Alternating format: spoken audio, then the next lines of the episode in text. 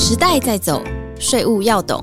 EY 税务轻松聊，剖析台湾最新税务法规，探索国际税务脉动。跟着 EY 税务轻松聊，轻轻松松掌握税务大小事。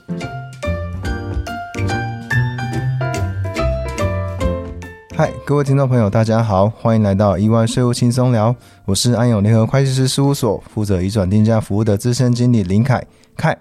我今天要跟一贤跟 Jeremy 一起探讨美国税务的更新及影响。Hello，大家好，很高兴来到意外税务轻松聊，我是国际级并购重组税务咨询服务的职业会计师林一贤。Hello，大家好，我是国际级并购重组税务咨询服务的资深协理冯伟奇 Jeremy。Jeremy 在讨论美国税务更新之前呢，我想先聊一下台美租税协定。当然，此协定签不签或什么时候签都不知道，但因为客户看到报章杂志提到有签署的可能，就常来问我啊，台美租税协定到底签不签啊？那对他们有什么影响呢？值不值得透过已经和台湾与美国有租税协定的国家做控股架构的调整，譬如荷兰、英国或日本？但其实我觉得是要看客户，您觉得呢？非常同意啊，但透过其他国家设立控股架构得到的税负利益，若很有限的话，那而且花费如果成本也很大的话，那当然就不要做。Jeremy，我觉得因为许多台湾的公司很多早就意识到直接投资的好处，因此投资美国都是直接投资设立子公司。简单的说，就是台湾对于收到海外股利所得用的是海外税额扣抵制度，也就是透过支付海外股利扣缴税额，抵减本国针对外国来源所得所课征的税额。所以，就算美国是扣零 percent，到台湾还是要缴二十 percent。现在美国扣三十 percent 是比二十 percent 多了十 percent，但也不见得浪费得掉啊，因为客户可能有其他非美国的外国来源所得，比如说荷兰子公司发的股利需要课税，那这十 percent 刚好可以拿来扣抵。所以我觉得台美签不签租税协定对这一类的客户其实差异不大，但前提是这些台湾公司是要赚钱的。如果公司不赚钱，有累积亏损，那海外扣缴税额就会浪费掉。所以当然是有租税协定降低扣缴税率，浪费掉越少越好。哦，对，因为海外税额扣抵只能在当年用哦，不能递延。因此，台湾母公司针对海外子公司营运分配政策，一定要小心的拟定，适当规划，才不会浪费外国可扣抵税额。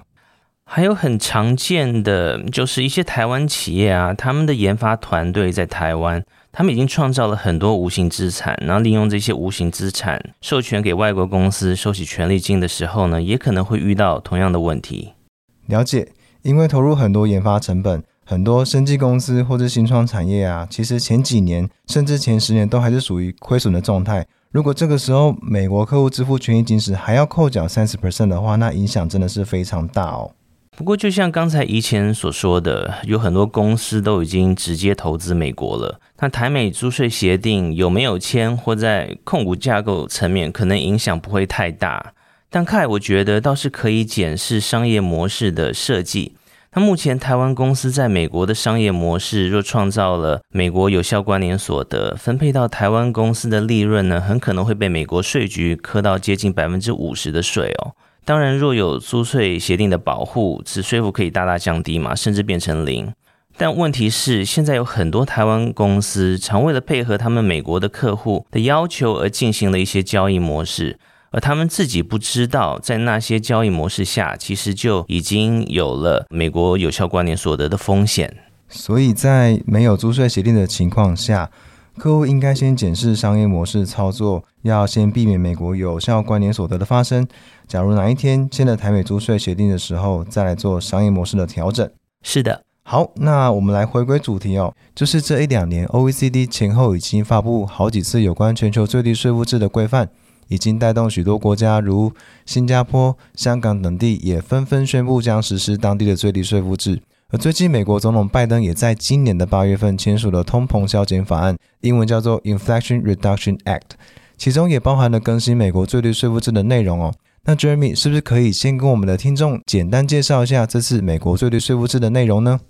可以啊。其实美国从川普税改前到现在，已经有好几种不同的类似最低税负课税方式了，而且很多都还共存。而这次新增的美国企业最低税负制呢，主要是将针对大型企业课征最低税负。那它适用的条件是，若母公司在美国的企业连续三年度平均调整后才上的合并所得超过十亿美元的企业，需课征百分之十五的最低税负。那这是预计在明年二零二三年开始实施。针对母公司不在美国的跨国企业。除了要达到连续三年度平均调整后才上的合并所得超过十亿美元的门槛外呢，它另一个条件是要连续三年度在美国境内的所得要达到一亿美元以上，即落入了美国最低税负制的适用范围内。那对集团母公司在台湾的企业而言，美国境内之所得一般就是其美国子公司的所得。再加上台湾公司自己的美国有效关联所得，这调整后的所得呢，不能缴低于百分之十五的税。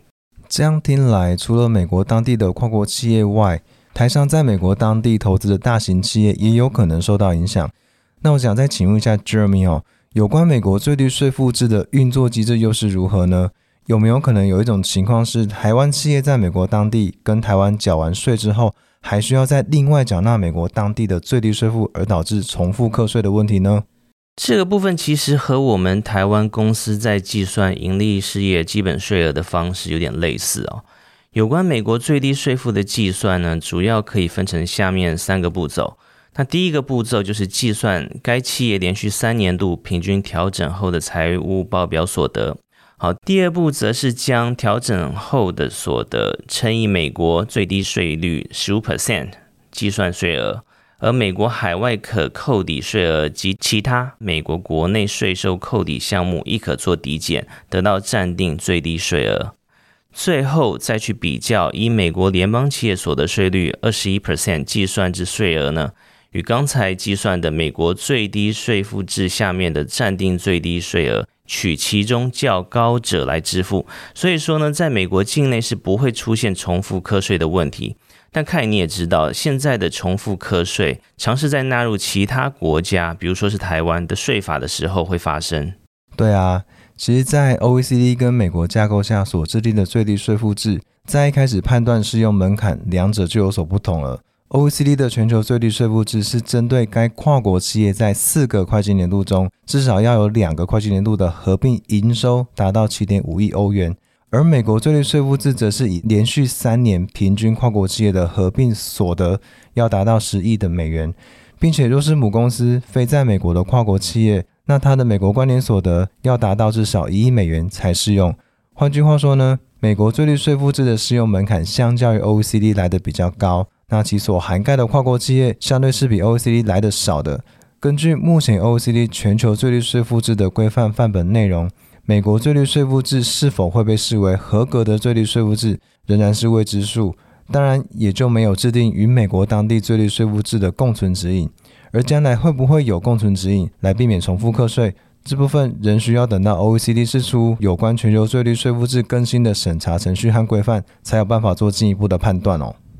了解，好，我们今天另一个主题呢是来探讨美国政府试出了一系列的投资优惠，我看了真的是超级多哈，我是说超级多种。对啊，我本来还想说要把这些投资优惠全部都翻成中文跟听众朋友分享，可是内容实在是太多了。但没有关系，听众朋友最重要是说需要知道，投资优惠是在投资前需要好好分析及咨询的议题就好了。因为在大多数的国家呢，他们给的投资优惠金额其实都不小哦。申请通过后的效益，一般来说啦，都会超过分析及申请的成本。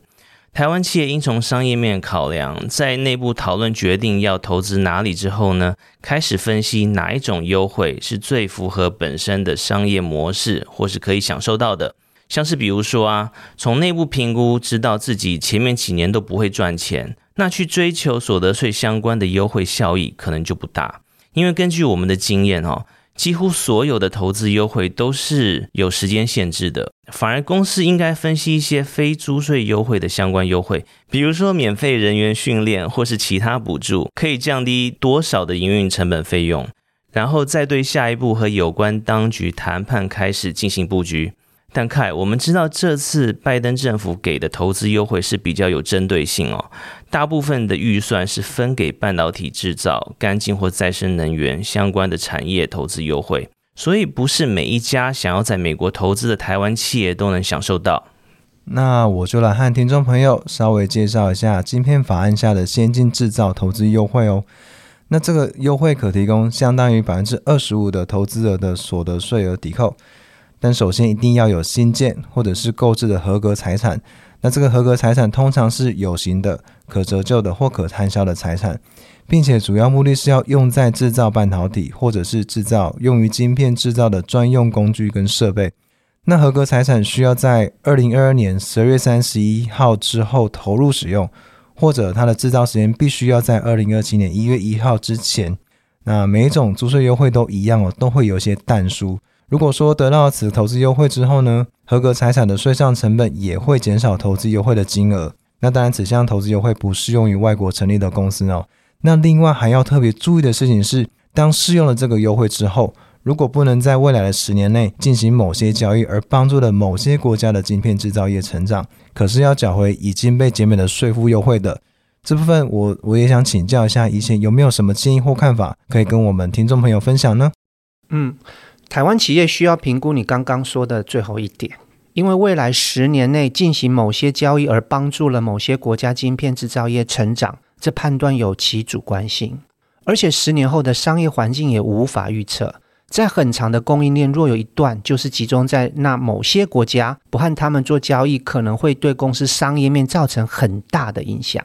所以拿此优惠也不是完全没风险的。若商业评估允许投资美国，我觉得台湾企业也可以评估申请一般的投资优惠。虽然一般投资优惠多半是间接税相关居多，像是常见的财产税免除，但他们较没产业别的限制。也没有这种战略性的淡书，而且财产税免除十年或更久也是非常大的优惠。还有拿这些间接税的优惠，比较不用考虑优惠对 BEPS 二点零支柱二下的最低税负计算的影响。美国这次给的一些所得税优惠，是会减少所谓的适用税负 Cover Tax 或增加 Global Tax 哦，要小心。好，谢谢。那今天很开心能和怡贤和 Jeremy 一同分享美国税制的更新内容。另外，如果各位听众有兴趣，也可以多多关注安永的 Facebook 及 Line 的官方账号。我们不定时都会发布一些税务剖析和税务实事，带大家深入了解国际租税的最新变动。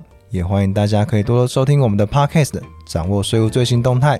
谢谢大家的收听，我们下周一再见喽！再见，拜拜，拜拜。